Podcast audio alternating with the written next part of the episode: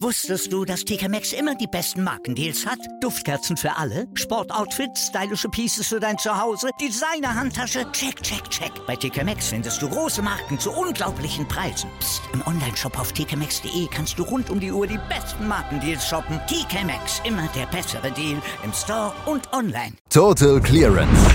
Der Snooker-Podcast mit Andreas Thies, Christian Ömicke und Kati Hartinger auf meinsportpodcast.de. Gestern haben wir uns über etwas wenig Überraschungen beschwert, über etwas wenig Action, über viele Favoritensiege. Das können wir heute etwas ändern, denn gestern war in Milton Keynes beim European Masters wirklich die Hölle los.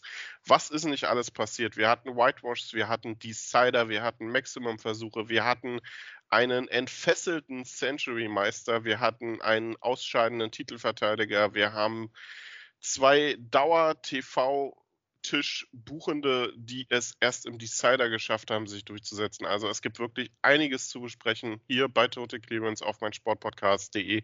Und das tun wie immer diese ganze Woche über Kati Hartinger und Christian Oemicke. Hallo Kati. Guten Morgen um Gottes Willen, das war echt ein Snookerfest gestern. Und ich war dann irgendwann denjenigen dankbar, die doch mal mit 5-0, 5-1 hier gewonnen haben. Denn ansonsten wären wir heute gar nicht durchgekommen mit allem. Ne? Zum Glück gab es ein paar klare Matches, denn es war wirklich sehr, sehr viel los. Zum Teil auch in diesen klaren Matches, gerade deswegen. Ja, absolut. Also wir müssen, wir kommen eigentlich nicht umhin mit diesen ähm, Whitewash äh, Wahnsinn am Abend anzufangen. Ähm, denn ein Spieler hat da nochmal besonders herausgeragt und das ist nicht wirklich überraschend, denn er ist eigentlich der Spieler, vielleicht der Spieler der Saison, aber auf jeden Fall der Spieler des Jahres 2022 bisher, Neil Robertson.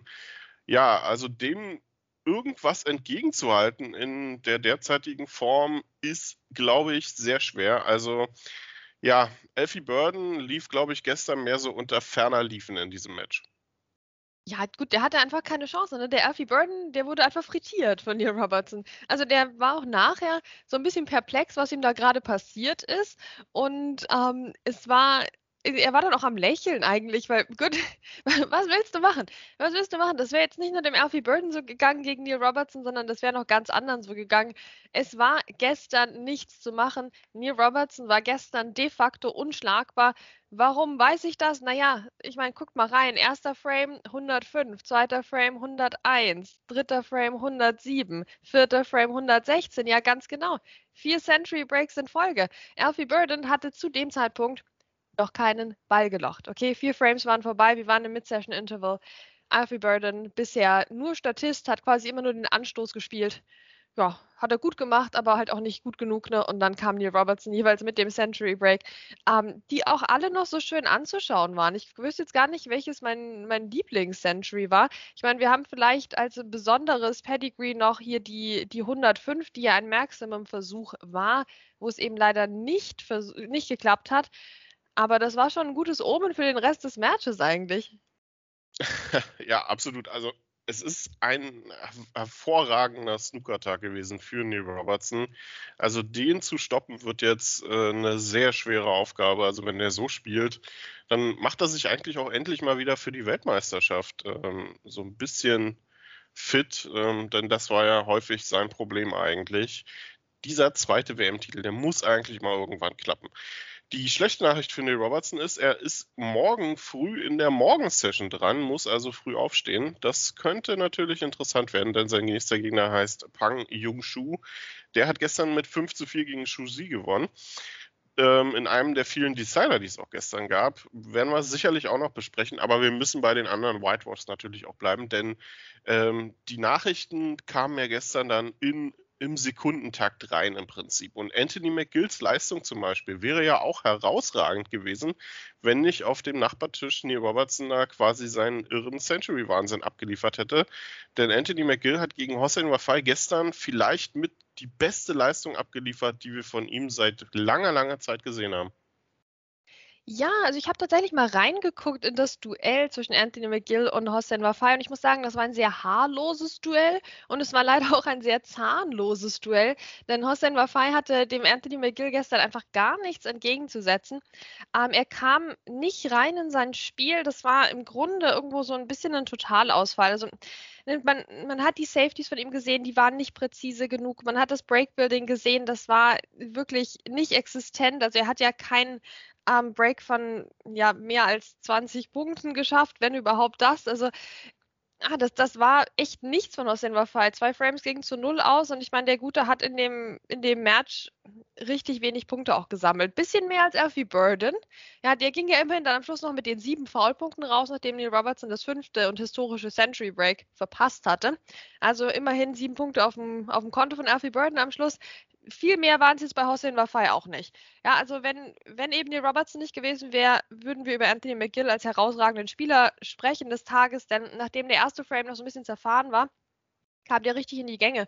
134 im zweiten Frame, 124 im dritten Frame, also auch hier zwei Centuries in Folge. Und dann der vierte Frame, ja, eine 60, fünfter Frame, eine 61. Da konnte er dann schon am Schluss ein bisschen den Gang runterschalten, weil von Hossein Wafai kam nichts und da wäre auch unter keinen Umständen irgendwas gekommen. Der muss jetzt natürlich ein bisschen aufpassen, dass er nicht zum typischen Shootout-Sieger wird, sag ich mal, aber gegen so einen starken Anthony McGill kannst du auch mal verlieren. Ja, muss Hossein vor allem ein bisschen aufpassen. Und aufpassen ist auch das absolut richtige Stichwort, denn ähm, ein Spieler, der in dieser Saison dabei ist, seine komplette Snooker-Karriere zu zerschießen, ist Tapchai Onu, der mit Riesenschritten, der war am Anfang der Saison eigentlich noch so kurz hinter den Top 16 platziert, hatte aber viel zu verteidigen und bekommt dieses Problem jetzt mal richtig vor die Nase gesetzt. Im Provisional End äh, of Season Ranking steht der Mann nicht mehr in den Top 64 und auch nicht in der guten Aussicht, da sich über die Saisonrangliste direkt die Tourkarte wiederzuholen. Und gestern gab es eine 0 zu 5 Niederlage gegen Mitchell Mann. Also ja, Mitchell Mann hat man das, diesen Whitewash jetzt nicht mal unbedingt, nicht unbedingt zugetraut, aber Tapcha Onu darf so langsam mit der Q-School planen. Das ist unvorstellbar, oder? Also gerade für die deutsche Snooker-Community, wo er doch hier jedes Jahr gewonnen hat eigentlich. Und jetzt plötzlich, plötzlich fällt er von der Tour runter, höchstwahrscheinlich. Also ich meine, hey, es ist Tapcha Ono. Wir können Ne, wir haben ja immer so zum Ende der Saison dann diese Übersicht, wer jetzt was noch machen müsste, um noch sich auf der Tour zu halten. Und bei manchen steht dann irgendwie so WM-Viertelfinale und dann denkt man sich, ja, viel Spaß, ne? Viel Spaß. Du hast die ganze Saison zwei Matches gewonnen, aber ja, WM-Viertelfinale läuft. Aber bei Tim nur könnte das ja wirklich passieren. Also der könnte jetzt wirklich jemand sein, der in der allerletzten Chance über die WM-Quali und dann vielleicht sogar einen Sieg im Crucible sich die Tourkarte noch, noch rettet tatsächlich. Aber gestern, das war gar nichts. Mitchell Mann, der ist ja jemand, der offenbar so ein bisschen den Shootout ähm, Flow jetzt ein bisschen mitnimmt, hoffentlich. Ne? Also der hat ja auch erstmal richtig viel Sympathiepunkte wieder gesammelt beim Shootout, dann sie wieder ein bisschen verspielt in seinem letzten Match. Äh, da muss er halt auch ein bisschen aufpassen. Aber er ist an sich jetzt wirklich wieder gut unterwegs gewesen. Musste sich aber auch nicht mit Ruhm bekleckern. Also wir haben drei schöne Breaks von ihm gesehen, 50, 67 und 90. Aber vor allem haben wir halt gesehen, dass er drei Frames zu null gewonnen hat gegen Onu und auch in mehreren Ansätzen. Also gut, der Frame mit dem 90er Break, der letzte Frame geschenkt. Ne? War einfach super cool von Mitchell Mann. Aber Frame 2 und 3 Tipshire nur ohne Punkt, obwohl Mitchell Mann eben mehrere Versuche brauchte, um den Frame sicher zu machen. Und das spricht schon echt Bände für den Thailänder, dass er es nicht geschafft hat, mit seinem Lochspiel, mit seinem normalen Einsteigerspiel, sich da auch nur mal eine Chance zu erarbeiten. Also der hat wirklich nichts auf dem Konto. Der hat insgesamt, ja, halt den ersten Frame verloren, der noch am knappsten war und im vierten Frame auch noch mal ein paar Pünktchen gesammelt, aber also die Punkte, die er im Match gesammelt hat, hätten zusammen gerade mal für einen Frame gereicht. Also wirklich traurige Zeiten für Tipchayono und seine Fans. Hoffentlich kriegt er da noch mal die Kurve, aber es gibt im Moment jetzt eigentlich außer sein allgemeines Talent nicht unbedingt viel Grund zur Hoffnung. Nee, leider nicht. Ähm, muss man ganz klar so sagen. Die Saison bisher absolut zum Vergessen für den Thailänder. Schauen wir mal, wie das weitergeht. Jetzt gibt es erstmal Ergebnisdienst hintereinander weg, denn wir haben so viele Matches noch zu besprechen. Da müssen wir erstmal ein paar abhaken, in dem Sinne, dass wir einfach mal nur die Ergebnisse nennen. Nochmal sein Kampf 5-3 gegen Sean Murphy. Kurt Mifflin 5 zu 4 gegen Andrew Higginson. Jordan Brown werden wir gleich drüber sprechen. Tom Ford 5 zu 3 gegen Ian Burns. Ali Carter 5-1 gegen John Maddox. Martin Gould hat gewonnen gegen Louis Heathcote. Ähm, Ricky Warden gewinnt das Duell der Sympathieträger relativ klar gegen Messi Stevens 5-1, Pang Yung Shu 5-4 gegen Shu Zi, Yuan Jun 5-4 gegen Stuart Carrington, 5-4 auch für Liang Wenbo gegen Dwayne Jones. Das war ein sehr unterhaltsames Match, ne? Zwischen oh, Liang ja, Wenbo und Dwayne ja, Jones? Ja. Das hat richtig Spaß gemacht. Also, das war, Mensch, der Dwayne Jones hat das so gut mitgehalten und so. Ach, das war wieder so schade, dass er das am, im Decider dann verschenkt hat, aber gleichzeitig die letzte Clearance von Young Wenbo in diesem Entscheidungsframe, die war ein Traum. Das war so cool anzusehen. Es waren jetzt nicht, weil es kein Century Break mehr, weil es nicht mehr drin war, aber es war so eine schöne Clearance mit schwierigen Bällen gerade zu Anfang und dann war das so Young Wenbo at his best, wie er das runtergespielt hat. Aber davor hatten wir eben auch schon Dwayne Jones gesehen at his best. Also, Mensch, der Dwayne, dem würde ich mal echt so einen, so einen Lauf wünschen oder hat ein paar gute Ergebnisse. Das hätte echt so oder so ausgehen können, dieses Match. Es war schon wieder auf der Verliererseite. Richtig schade, aber so ein schönes Match, wirklich unterm Radar, aber ein, eine Perle des gestrigen Snookertags. Und Liang Wenbo mit der 140 dann gleich noch mit dem höchsten Break des Turniers bislang. Ähm, Wu Jise gegen Fogel O'Brien 5 zu 3. Auch äh, Wu hatte versucht, Maximum zu spielen, nach 112 Punkten dann beendet. Und John Higgins hat gewonnen gegen Jamie Clark 5-1. Der gute Jamie Clark, äh, Kati, hat die Chance, die du ihm ähm, attestiert hast, also nicht wirklich genutzt gestern. Und apropos nicht genutzte Chancen, ähm, die muss man ganz klar zwei Spielern unterstellen, die es gestern eigentlich auf dem Fuß hatten, für Riesenüberraschungen zu sorgen. Das war zum einen Zhang Anda und zum anderen Jack Jones. Ähm, beide traten an gegen zwei Spieler, die wohl den Rest der Woche das, äh, den TV-Tisch unter sich ausmachen werden. Ronnie O'Sullivan und Judd Trump. Ähm, es waren sehr ähnlich ablaufende Matches, die eigentlich beide hätten in Richtung des, äh, ich sag mal, Nicht-Favoriten gehen müssen. Ronnie O'Sullivan weiß, glaube ich, selber nicht so genau, warum er noch im Turnier ist. Und ja, was Judd Trump da in den letzten Frames gespielt hat, war dann natürlich auch wieder ziemlich, ziemlich gut. Genau, also das war, glaube ich, der Unterschied zwischen den beiden Matches, dass Ronnie eigentlich am Anfang relativ stark war, was untypisch ist für ihn, und dann am Schluss es noch irgendwie über die Ziellinie geschafft hat, wohingegen Judd Trump vor allem in der Mitte des Matches eigentlich nicht anwesend war und dann gegen Ende nochmal richtig was rausgehauen hat, festivalmäßig. Ähm, ja, beide, Janganda und Jack Jones, Mensch, die werden sich jetzt ärgern und zu Recht und zu Recht. Denn ah, sie hatten es echt auf dem Kö und sie waren so gut dabei und es hat so viel Spaß gemacht. Ja, also das, das muss man ihnen hoch anrechnen, weil wie oft sehen wir eben Ronnie O'Sullivan 5 zu 0 und, und Judd Trump 5 zu 1 oder sowas auf dem TV-Tisch gerade auch gegen Gegner von dem Kaliber dieser beiden. Aber nein, die haben sich ja im Sinne eines gallischen Dorfes hier aufgelehnt gegen diesen Whitewash-Wahnsinn auf dem TV-Tisch in den frühen Runden und haben hier ein absolut grandioses Duell jeweils geliefert. Haben die anderen beiden dazu gebracht, dass sie echt äh, nochmal ins Schwitzen kamen. Also Judd Trump war wirklich merklich im Schwitzen. Der sah auch also wurde auch in der Community bemerkt, ne, gar nicht so gesund aus im Moment. Also hoffentlich geht es dem gut, hoffentlich ähm, nimmt er jetzt ein bisschen Aufwind mit, auch aus dem Match. Aber ja, Mensch, Jangan da hat auch so schön gespielt, hier die 114 und so gegen Ronnie Sullivan, musste erstmal einen Century Break auch raushauen. Ähm, es waren, glaube ich, am Anfang ein bisschen zu viel Fehler von ihm. Und das hat sich dann ja langsam irgendwo gerecht, also in der, in der Mittelphase. Ähm, Frame 4, vor allem natürlich Frame 5, den Ronnie O'Sullivan knapp geholt hatte. Das war so ein bisschen der Knackpunkt. Aber es hatte sich auch in den ersten Frames schon angedeutet, dass der Jangan da einfach so irgendwie einen Fehler zu viel fast macht. Ähm, und ja, das hat sich dann letztlich gerecht. Jack Jones, ja, der konnte dann irgendwie nichts mehr machen. Also der hat alles gemacht, was er konnte und war ja dann auch echt in Führung, aber Judd Trump hat dann halt alles gemacht, was er kann und das ist noch ein Ticken mehr und dann kamen diese fantastischen Breaks von Judd Trump und dann hat er eben doch im Entscheidungsframe gewonnen. Er ist sehr ruhig geblieben, auch als es eben nicht gut aussah für ihn. Jack Jones auch unter anderem mit der 128 im sechsten Frame um dann eben deutlich in Führung zu gehen. Hatte davor schon die 115 gespielt, Frame 5 eine 94. Also es war ein entfesselter Jack Jones. Der hat wirklich alles gemacht, was er da raushauen kann. Ja, und Judd Trump, wie gesagt, 73, 83 und dann noch die 98, fast ein Century Break. Ja, und da war dann wieder Jack Jones halt chancenlos. Aber so ein schönes Match. Also richtig gut und Kompliment an Jack Jones, auch wenn es halt leider preisgeldtechnisch ihm jetzt auch nichts bringt. nee, das nicht, aber waren durchaus härtere Matches, als man das vielleicht vorher von der Ansetzung her ähm, ja, erwartet hat. Zwei etwas größere Überraschungen gab es gestern. Die eine hatte ich schon erwähnt, Sean Murphy, der mit 3 zu 5 gegen Noppon seinen Kamm rausgegangen ist. Aber die größere Überraschung, die gab es am Nachmittag. Mark Selby, es war das erwartet harte Match gegen Jordan Brown.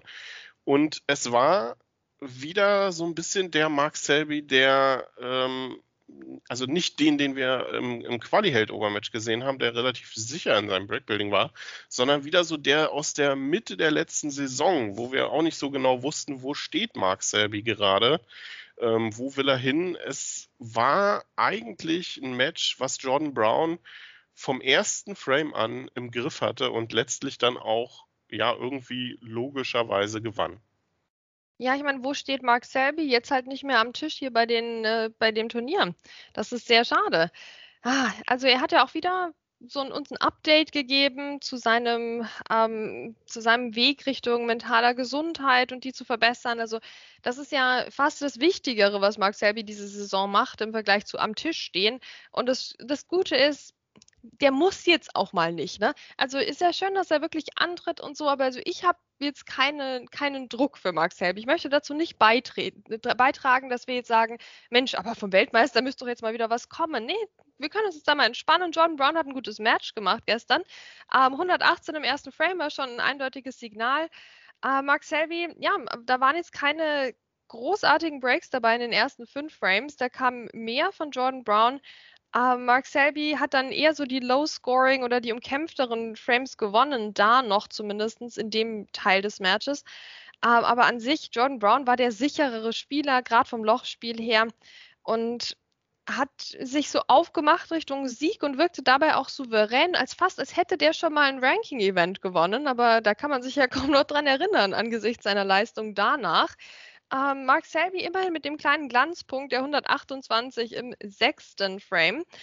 Das war schön. Also da hat man wieder gesehen, Mensch, Mark Selby kann es halt doch noch, aber er bringt es nicht konsistent auf den Tisch im Moment. Und so sollte dann sich auch John Brown die letzten beiden Frames holen. Frame 8 war halt sehr, sehr bitter. Das ist ein Frame, der normalerweise zu 100 Prozent andersrum ausgeht, ne, wo Jordan Brown das 54er Break spielt und Max Selby klaut sich den Frame noch. Und so war es jetzt halt umgekehrt. Max Selby mit der 54 hat da nicht gereicht, um den Frame eben sich zu holen. Und Jordan Brown blieb cool, blieb cooler gestern als Max Selby und hat das Ding verdient gewonnen, ruhig gewonnen, von Anfang an sehr, sehr gut gespielt. Ja, also diese, gerade dieser letzte Frame, der war so ein bisschen Max Selby-like tatsächlich auch, wie sich ähm, Jordan Brown dann peu à peu auf die Farben dann auch die letzten Punkte zusammengeklaubt hat. Also schon wirklich sehr gut gemacht. Der Lohn ist heute gleich in der Morgensession ein Duell mit Xiao Guodong. Außerdem gibt es dann Zhu Yolong gegen Graham Dodd, Luca Brissell gegen Sunny Akani Ryan Day gegen Ashley Carty am Nachmittag dann. Ähm, ebenfalls dann alles zweite Runde heute. Ronnie O'Sullivan am Tisch gegen Wu Jise.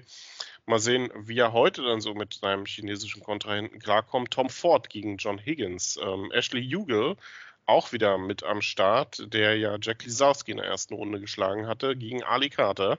Kein einfaches Match also. Martin Gould gegen Fraser Patrick. Am Abend gibt es dann Karen Wilson gegen Fan Zhengyi, Jan Bingtao gegen Joe Perry, interessantes Match. Mitchell Mann gegen Anthony McGill, beide, also die gestern keinen Frame verloren haben am Tisch. Und Kurt Mefflin gegen Judd Trump.